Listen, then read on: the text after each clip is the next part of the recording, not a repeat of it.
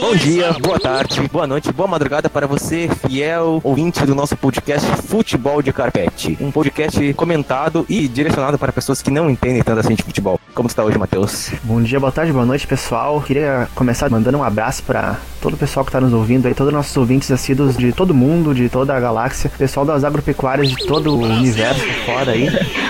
Muito boa noite. Sejam bem-vindos a mais um episódio. Como está hoje, Lu? Bom dia, boa tarde, boa noite. Eu tô bem, tranquilo, como sempre. Gostaria de mandar um abraço aí para todos os colegas de podcast e também para os ouvintes, porque não? A gente trouxe aqui um pequeno resumo pro público entender o que se trata Reversal Russo. Reversal Russo é um esquema de piadas criado pelo humorista judeu ucraniano Yakov Smirnov, que nasceu e cresceu quando a Ucrânia era parte da União Soviética e depois mudou-se para os Estados Unidos. Nessas piadas são feitas sobre a Reversal Russa, o sujeito e objeto direto da frase são invertidos, com intenção cômica e crítica ao regime comunista, pois dizem que no comunismo é tudo ao contrário ao capitalismo. Por exemplo, uma frase normal seria a chuva cai no telhado, enquanto na reversal russa seria o telhado cai na chuva.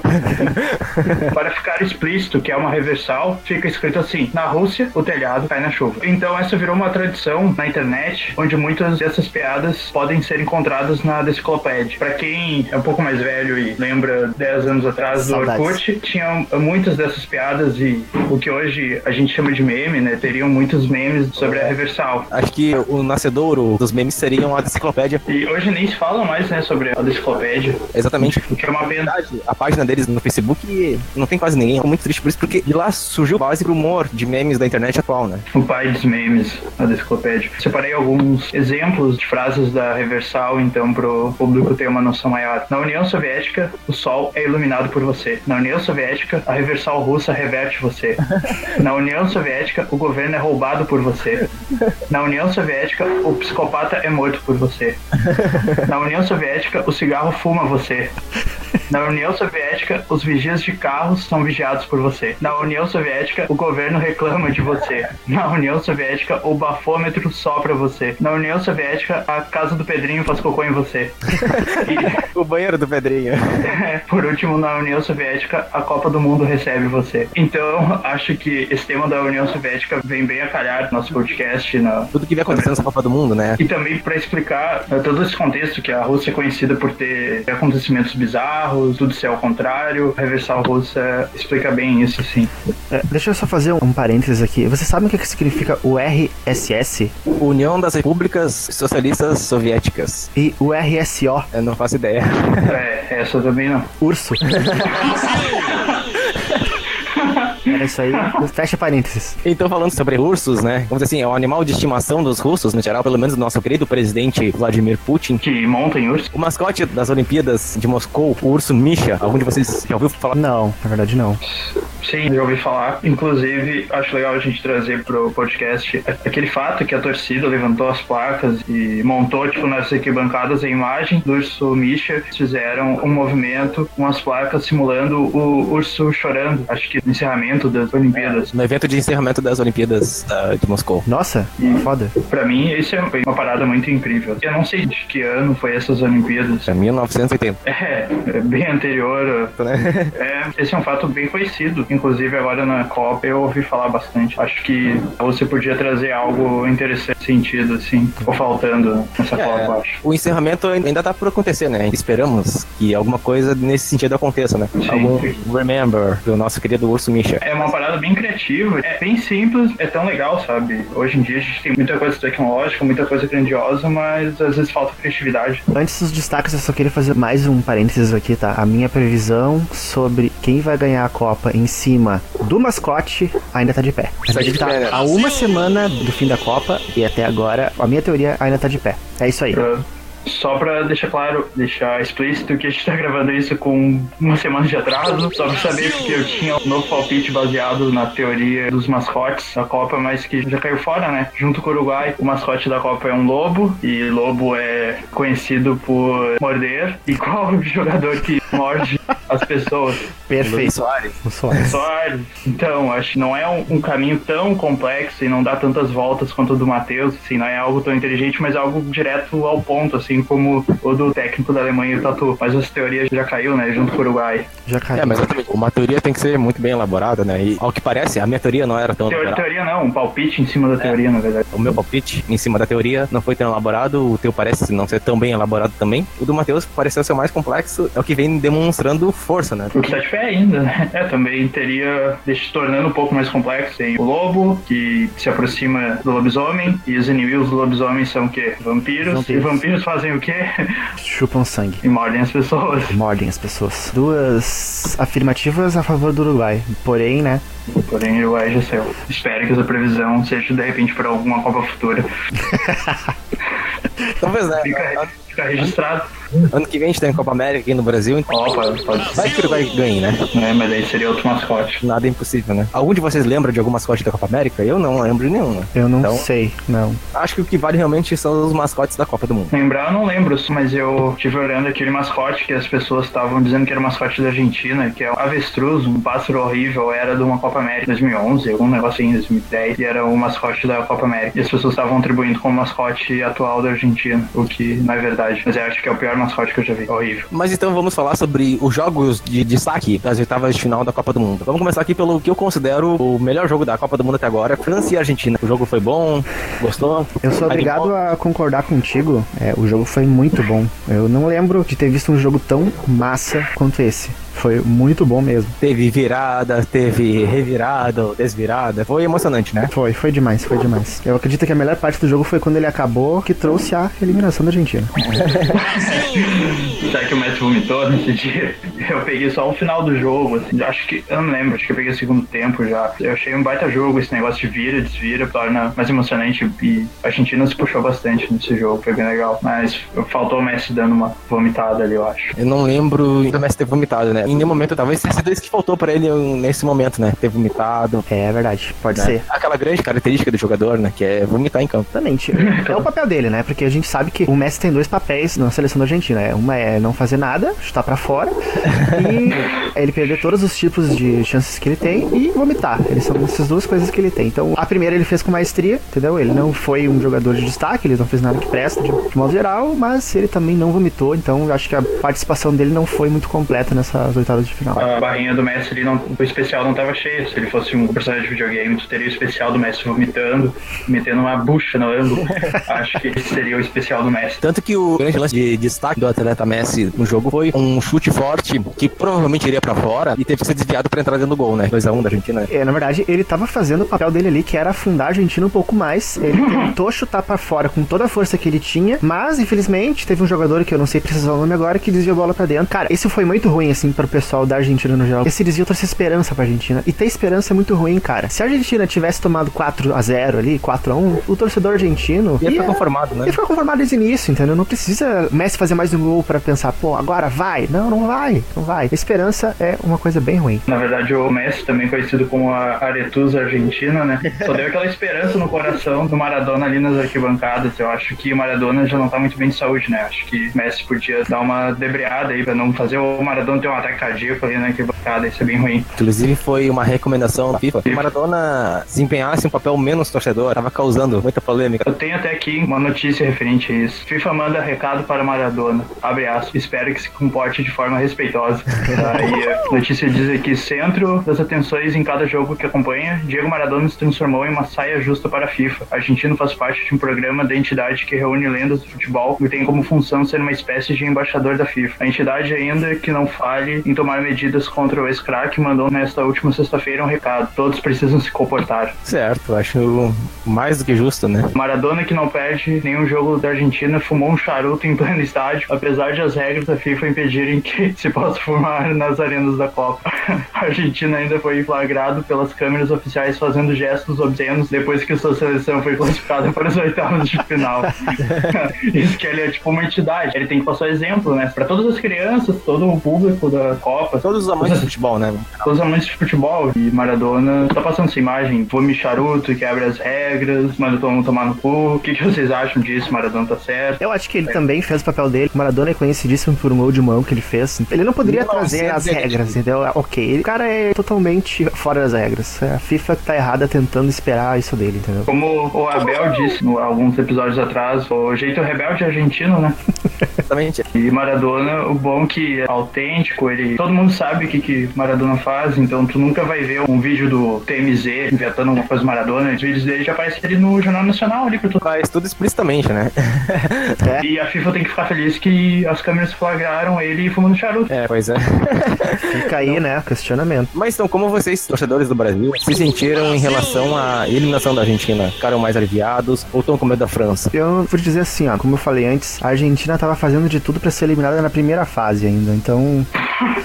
Então, na verdade, a gente já tá fazendo tudo pra não ir pra Copa. É. Pra é. Foi mais uma falha do Messi. Eles Essa conseguiram ir pra Copa. Perfeito, perfeita colocação. O Messi, de novo, não conseguiu fazer o papel dentro da seleção, foi pra Copa, tentou de todos os jeitos ser eliminado na primeira fase, não conseguiu, infelizmente. Mas a gente já sabia aí que ele não ia falhar tantas vezes, né? Ele ia conseguir fundar a seleção cedo ou tarde. Então acho que não tive problema. A Argentina não me deu medo, entendeu? Então, pra ti, o Messi estaria pra seleção argentina como o velho lá que pilotava o Titanic. ハハハハ。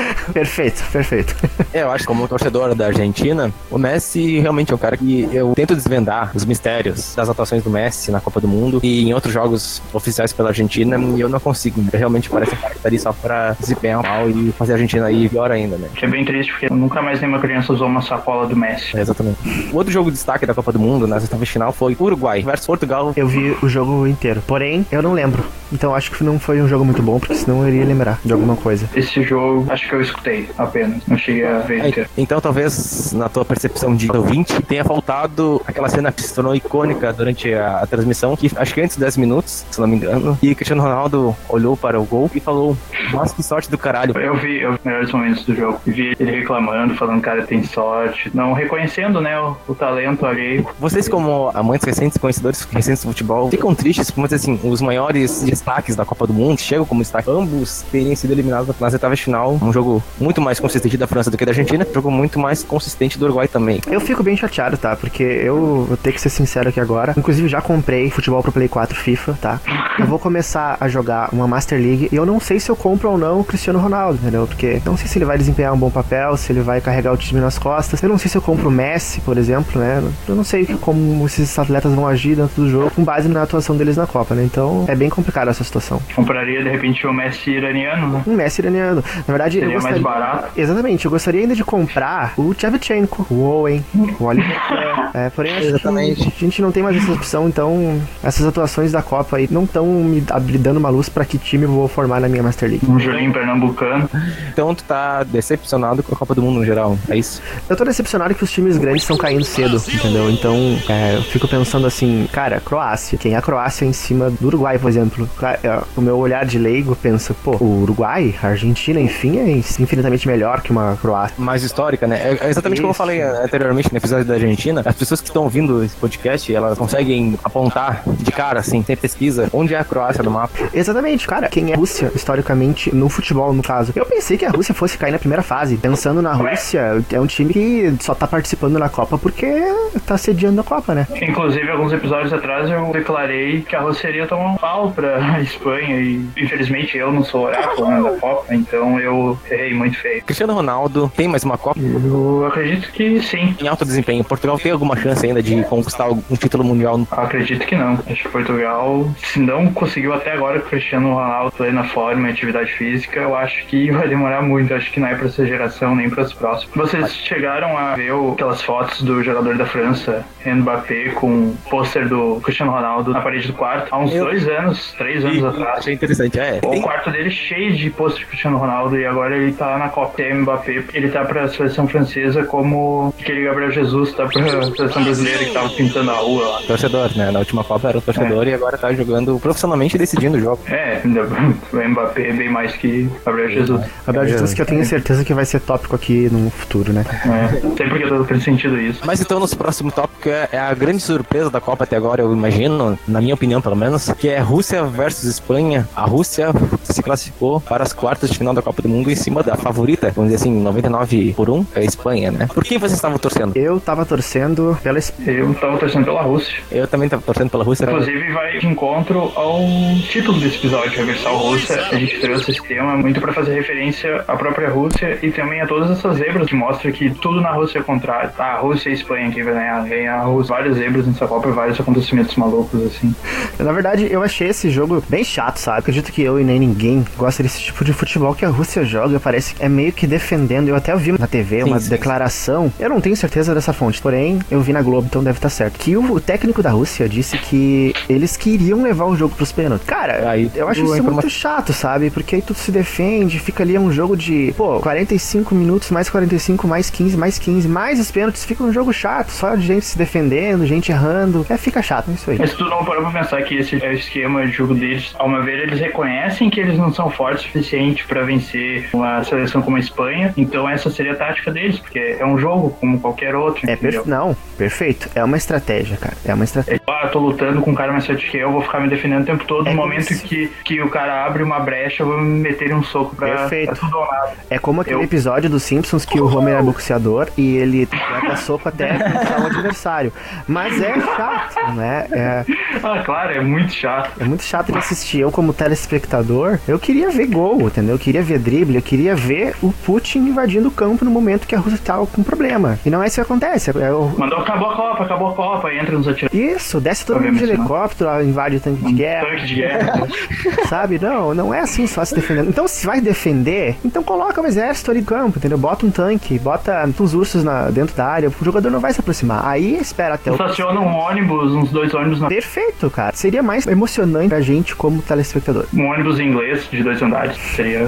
Seria bem legal. Ou como o do Harry Potter, com três andares. Mas então, vocês acham que o jogo pouco produtivo da Espanha tem alguma relação política aqui, pra puxar um assunto político, nada a ver com futebol, né? A recente recusa do governo espanhol central em emancipar a Catalunha. Jogador do Barcelona, um jogador nascido dentro da Catalunha, porque é um, um grande jogador, botou a mão na bola de uma forma que a gente pensa assim, uma jogada infantil. O Matheus, que é o especialista aqui em rachas de vestiário, tu acha que ocorreu algum racha no vestiário espanhol antes do jogo? Eu posso afirmar com toda certeza que sim. Aquilo que o Piquet fez ali não tirou da cabeça dele, sabe? Ele não fez assim do nada. Ele realmente tinha alguma coisa a mais naquela atitude dele. Eu não sei o que, que o Luke acha, mas eu acho que não tem como negar isso. Acho que foi vingança. Ah, a gente não conseguiu emancipação, vou ferrar com você. Mais ou menos isso. Eu acho que é no mínimo isso. Então, o próximo jogo de destaque das oitavas de final foi Brasil e México. Neymar, grande atuação de Neymar. Como tu te sentiu como torcedor brasileiro?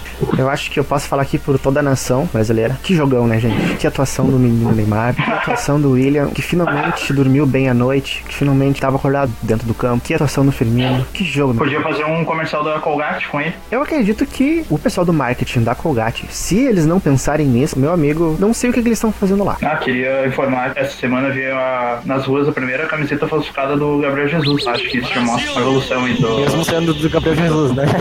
Mesmo no Gabriel Jesus tinha, como a gente já tinha comentado, tinha sempre só tem camisetas do Neymar. E essa semana eu vi uma lá bem no cantinho, bem discreta, assim, um tamanho PP, bem pequenininha pra ninguém ver, mas tava lá G Jesus. Inclusive, esses dias eu tava passando por uma metrópole que tem aqui perto da minha casa, que se chama Viamão, e eu vi várias camisetas no sinal, sabe? Todas elas do Neymar.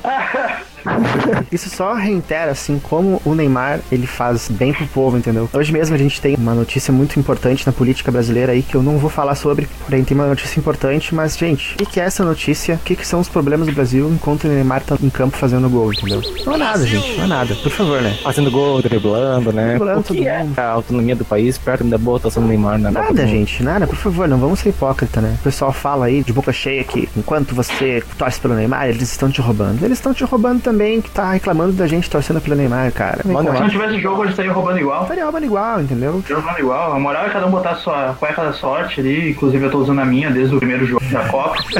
e é isso. Cuequinha verde e amarela. Importante. Vamos torcer. Importante também o pessoal não deixar de compartilhar as capivaras do WhatsApp, entendeu? Eu acho que o grande compartilhamento das capivaras foi bem importante pra boa atuação do Neymar. O Neymar, inclusive, que, cara, eu sou mais fã desse cara cada dia. Ele joga CS, como vocês já devem saber.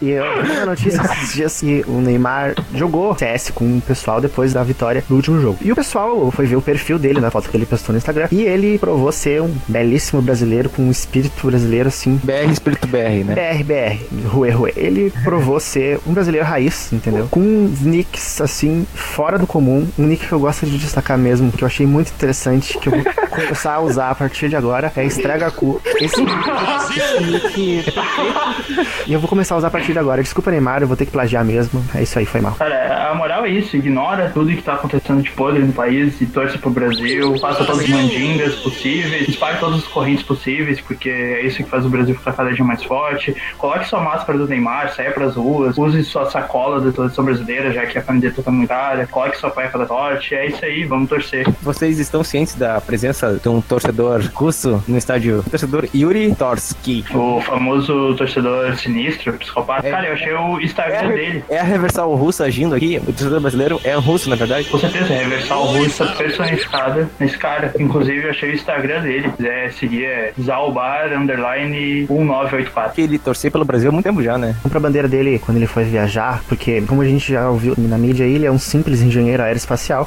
É uma profissão que se equivale a um caixa de supermercado aqui no Brasil. Não é nada Ele de. só trabalha na NASA da Rússia. Na só isso. NASA russa, né? É isso. É, só isso. É uma profissão bem ruim, entendeu? É, Não chega nem ser o caixa, seria o empacotador. exatamente. Sem denegrir nenhum empacotador, né? Claro. Eu gostaria, é um profissional inclusive, se algum mercado quiser me contratar de empacotador, eu gostaria de aceitar, porque eu tô sendo desempregado no momento. Mas é um cara que é um simples engenheiro aeroespacial, tava torcendo pelo Brasil da forma mais sinistra possível. Eu acho que isso aí retrata bastante o canarinho pistola na Copa, sabe? O povo com ódio. Eu acho que essa Copa, o ódio. Um sede de sangue, né? Exatamente, o ódio é a motivação dessa Copa. E esse É. cara tá lá por puro ódio, entendeu? Já fazendo parênteses com relação a isso, que assistiram o jogo na íntegra ao vivo ou depois, ficaram brabos com a torcida do México gritando olé durante o jogo, nos primeiros 30 minutos. Vocês acham que aquilo motivou o time do Brasil a, a jogar mais pra cima? O Neymar deu uma declaração pós-jogo, né? Tá, cantaram, cantaram, falaram, falaram, falaram e estão indo pra casa hoje. Eu O acho que assim, técnico do México falou bastante mal, né, do nosso menino Ney. Falou bastante sobre ele cair toda hora. É, aham. Bota Assim- homem, não sei o que. O que vem na mente agora, pra quem viu o Shrek 2, quando o Shrek vira um cara de verdade, ele seria tipo se o canarinho pistola virasse um cara. Perfeito.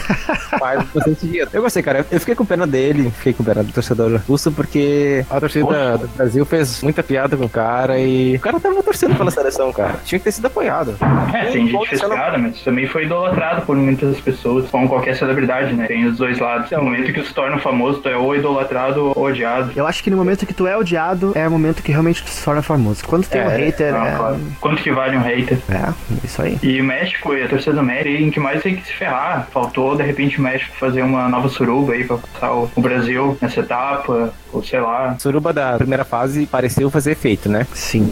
Mas deu uma, gás- uma acabada, né? Deu acabar no caso ali. Mas você acha que uma nova suruba teria renovado o espírito mexicano? Acho que sim, né, cara? E eu acho, inclusive, que, voltando agora ao assunto, eu acho que eles gritaram olé enquanto eles puderam, né, cara? Nos, sei lá, cinco primeiros minutos. Porque depois disso não deu mais, né, cara? Então, eu acho que ainda bem que eles gritaram olé enquanto eles puderam. Imagina eles estarem perdendo de 2 a 0 gritando olé, entendeu? Não ia ser legal, cara. Não, não ia ficar bem pro México. Eles aproveitaram o momento deles, assim como todo mundo aproveita seu momento quando tem, né? Eu fiquei chateado que eles não terem chamado Chapolin Colorado quando eles puderam. Mas De eles repente faltou o seu Madruga de técnico, porque ele poderia aparecer ali no intervalo e mudar o esquema tático do segundo tempo. Poderia, poderia muito bem. Poderiam ter colocado o Nhonho na zaga. no gol. Poderiam ter posto o no gol, entendeu? Eles poderiam ter chamado o Chapolin Colorado. Eles poderiam ter chamado o Abominável Homem das Neves. Enfim, Não, é abominável Homem das Naves, né? é Abominável Homem das Naves. Eles poderiam... Ou chamado Rebelde ali pra. Eles poderiam ter chamado todo o elenco do RBD, da novela Rebelde. Não confundam RBD com Rebelde. RBD é a banda, Rebelde é a novela. Saudades RBD, saudades Rebelde. Enfim, não fizeram isso, porém aproveitaram enquanto puderam e acho isso totalmente válido. Só faltou um jogo ali que a gente pulou. Eu gostaria só um comentário bem rápido e bem pertinente que foi a Croácia e Dinamarca, tem um jogador chamado Aspas. Acho que seria bem interessante. não, não. É, tem alguns jogadores com nomes estranhos, tipo Vida, Cornelius, Aspas. Eu só acho que seria interessante se na camiseta do Aspas, na parte do nome dele, só tivesse Aspas.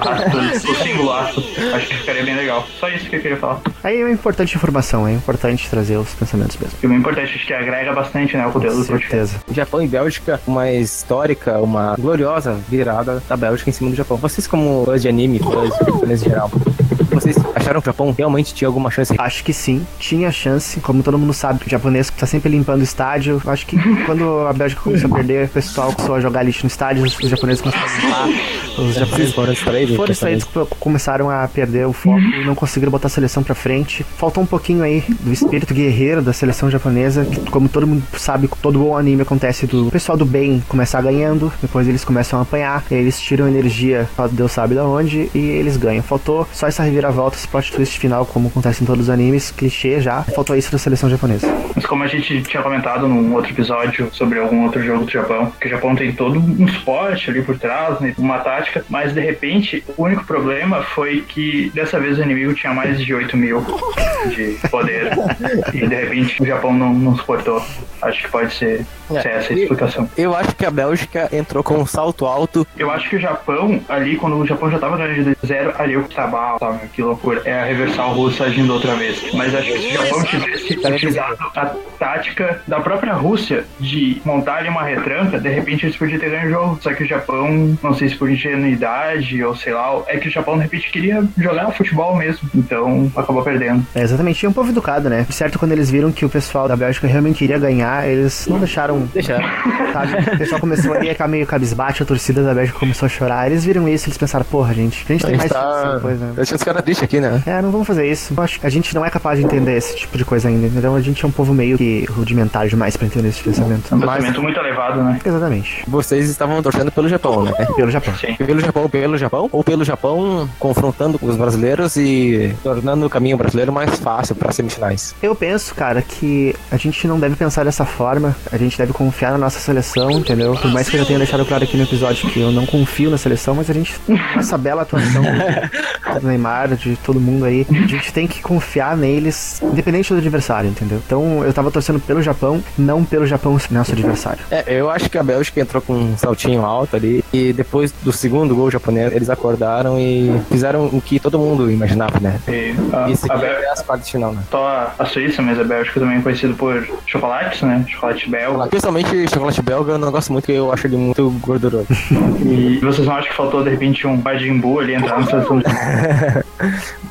O Goku, né, cara? Eu vou falar do Goku É, sempre. é que o Majin Buu transforma em chocolate. Daí tinha essa piadinha aí, valeu.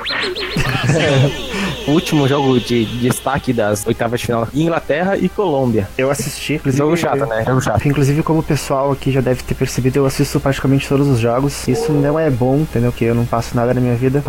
Como eu, exatamente como eu. A não ser ter desgostos com a faculdade e assistir os jogos da Copa, eu não faço mais nada na vida. Inclusive, eu não sei o que eu vou fazer da vida a partir do final da Copa. Todo mundo aqui é gremista, tem Libertadores e o Grêmio tá nas oitavas de final. Ó, então isso é uma boa informação. Acho que eu posso dizer aqui com firmeza que eu já elevei um pouco mais meu conhecimento sobre futebol, já deve estar em uns 5 de 100. 5 de 100. É, que elevou um pouquinho, então eu acho que eu vou conseguir curtir um pouco mais a Libertadores. Eu acho que o Tite tá nos 20 de 100, né?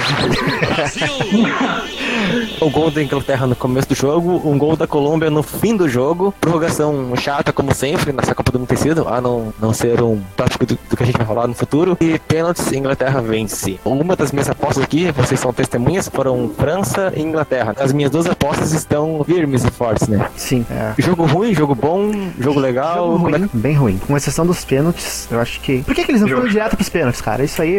É, exatamente. Cara, Já podia começar, né? Assim, Vocês querem a- que os pênaltis já é começam. Ah, na verdade, acho que podia ser bem mais tranquilo pra não ter que aguentar 90 minutos de um jogo chato. Já podia começar, chega lá no juiz, ó, eu quero que os pênaltis. Aí vai lá e fala com a outra equipe. Isso aí eles fazem uma votação rápida ali, todo mundo que quer pênalti levanta a mão, todo mundo levanta a mão rapidinho ali, que se ganhar numa democracia, deu. É pênalti direto, é porque a gente viu nesse jogo, acho que foi um cara da Inglaterra, ele deu um carrinho no cara, totalmente desnecessário, quase fora do campo, mas aquele carrinho foi claramente para ele descansar, sabe? Ele e ficou deitado um pouco. Ele Poderia estar ali um pouquinho, descansar, né? Pra descansar, uma porque o cara tava totalmente acabado, né? Então a gente poupa isso, a gente. Poupa os jogadores, poupa os telespectadores, A poupa gente- quem tá no estádio. Exatamente, a gente para de perder os episódios aí dos programas de televisão, episódio de novela. Favorito? Ah, né, Belíssima. favorito. Belíssima. É, a gente perdeu mais um episódio de Belíssima por conta da prorrogação, entendeu? Eu acho isso bem chato. Começa com os pênaltis, daqui a pouco, se eles quiserem fazer mais alguma coisa pra ocupar todo o tempo, sabe? Não sei, comecem a conversar, a torcida desce no campo, tira umas fotos com os jogadores. Mas depois dos pênaltis, depois de decidido já, a gente tem 90 minutos, entendeu? Ótimo. Daí vem e me cortam ali umas cenas via Falcão pro cara ter que ficar assistindo Inglaterra, Colômbia, Suíça e Suécia. Aqui é um negócio desse. Quem quer ver um negócio desse? Pelo amor de Deus. Pois é, ah, não, é gente. muito tempo. É a vida é muito curta pro cara perder um tempo vendo um jogo desse. Perfeito, perfeito. Inclusive, eu gostaria de fazer um comentário. Teve também o jogo Suíça e Suécia, que é um grande clássico. Clássico, gente bonita, clássico. Gente bonita contra chocolate. E eu queria perguntar pra vocês o que, que vocês acham da gente nomear esse clássico como Suíça ou Suécia. Acho que fica aí um Suíça, Suíça ou Suíça. Suécia. É, Suíça. Pena que o nosso integrante Abel não tá. Acho que ia ser um assunto que ele ia curtir. Na torcida da. Agora fica difícil falar, né? Suíça, vem Suíça. Su- Suíça teve os torcedores vestidos de Power Rangers vermelho, uns 4, 5 Bah, eu não vi isso, cara. vestidos de Power Rangers vermelho na, na arquibancada. Considerações finais, Luque. Bom, como considerações finais, então, eu queria agradecer a todo mundo que ouviu mais esse episódio do podcast. Também falar que o povo brasileiro tanto esperou, né? Finalmente aconteceu, eu tô em primeiro no bolão junto com meu amigo Matheus. E queria mandar um vai tomar no cu, Abel, por ter faltado mais um episódio. E acho que a Abel já tá com quatro prêmios braço da rodada. Quatro e meio. 4,5. É tetra, né? É tetra, é tetra. E era isso. Obrigado, beijos. Deixo minhas considerações finais. Estou torcendo pela Bélgica, acredito ou não, somente pela França, o grande carrasco brasileiro. E era isso. Matheus, considerações finais e pode esculachar o Abel. É, eu sou obrigado a discordar do nosso amigo Lucas Luski, né? Suíça. Sou obrigado a discordar do Lucas, porque eu não sou obrigado a. Aliás, caralho, eu sou obrigado a discordar do nosso amigo Lucas, porque eu tô bem contente do Abel não ter vindo. Isso dá mais um prêmio pra ele. É aquilo que eu já tinha dito pra vocês, né? Nada fora do comum. Esperado. Eu gostaria que a edição colocasse aí o nosso amigo Galvão narrando a final do tetracampeonato pra comemorar um tetracampeonato de brocha do Abel. Tetra e meio. Enfim, a gente ainda vai achar um nome pra isso. É isso aí. Boa Em noite. breve é a noite de gala, né? Da entrega do prêmio. Perfeito. Isso. Enfim, a gente ainda vai ter Isso que só na, isso só na final do campeonato, né? é, a gente ainda vai ter que achar um prêmio pra isso, mas enfim. Nunca duvidei. O Abel que se tornou o nosso oráculo invertido. Oráculo. Ele é invertendo os resultados, né? É, é isso aí, pessoal. Queria agradecer a todo mundo que nos ouviu até aqui. Quem não nos ouviu também queria agradecer. E é isso aí. Boa noite. Até a próxima.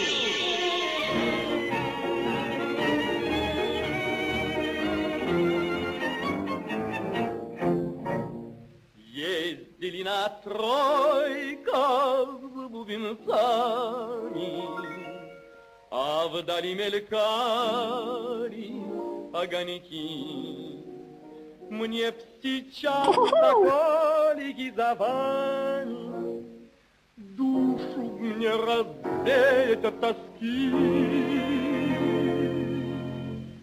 Дорогой длинною и ночью лунною, И песней той, что вдаль летит меня, И с той старинною, с той семиструнною, Что по ночам так мучила меня.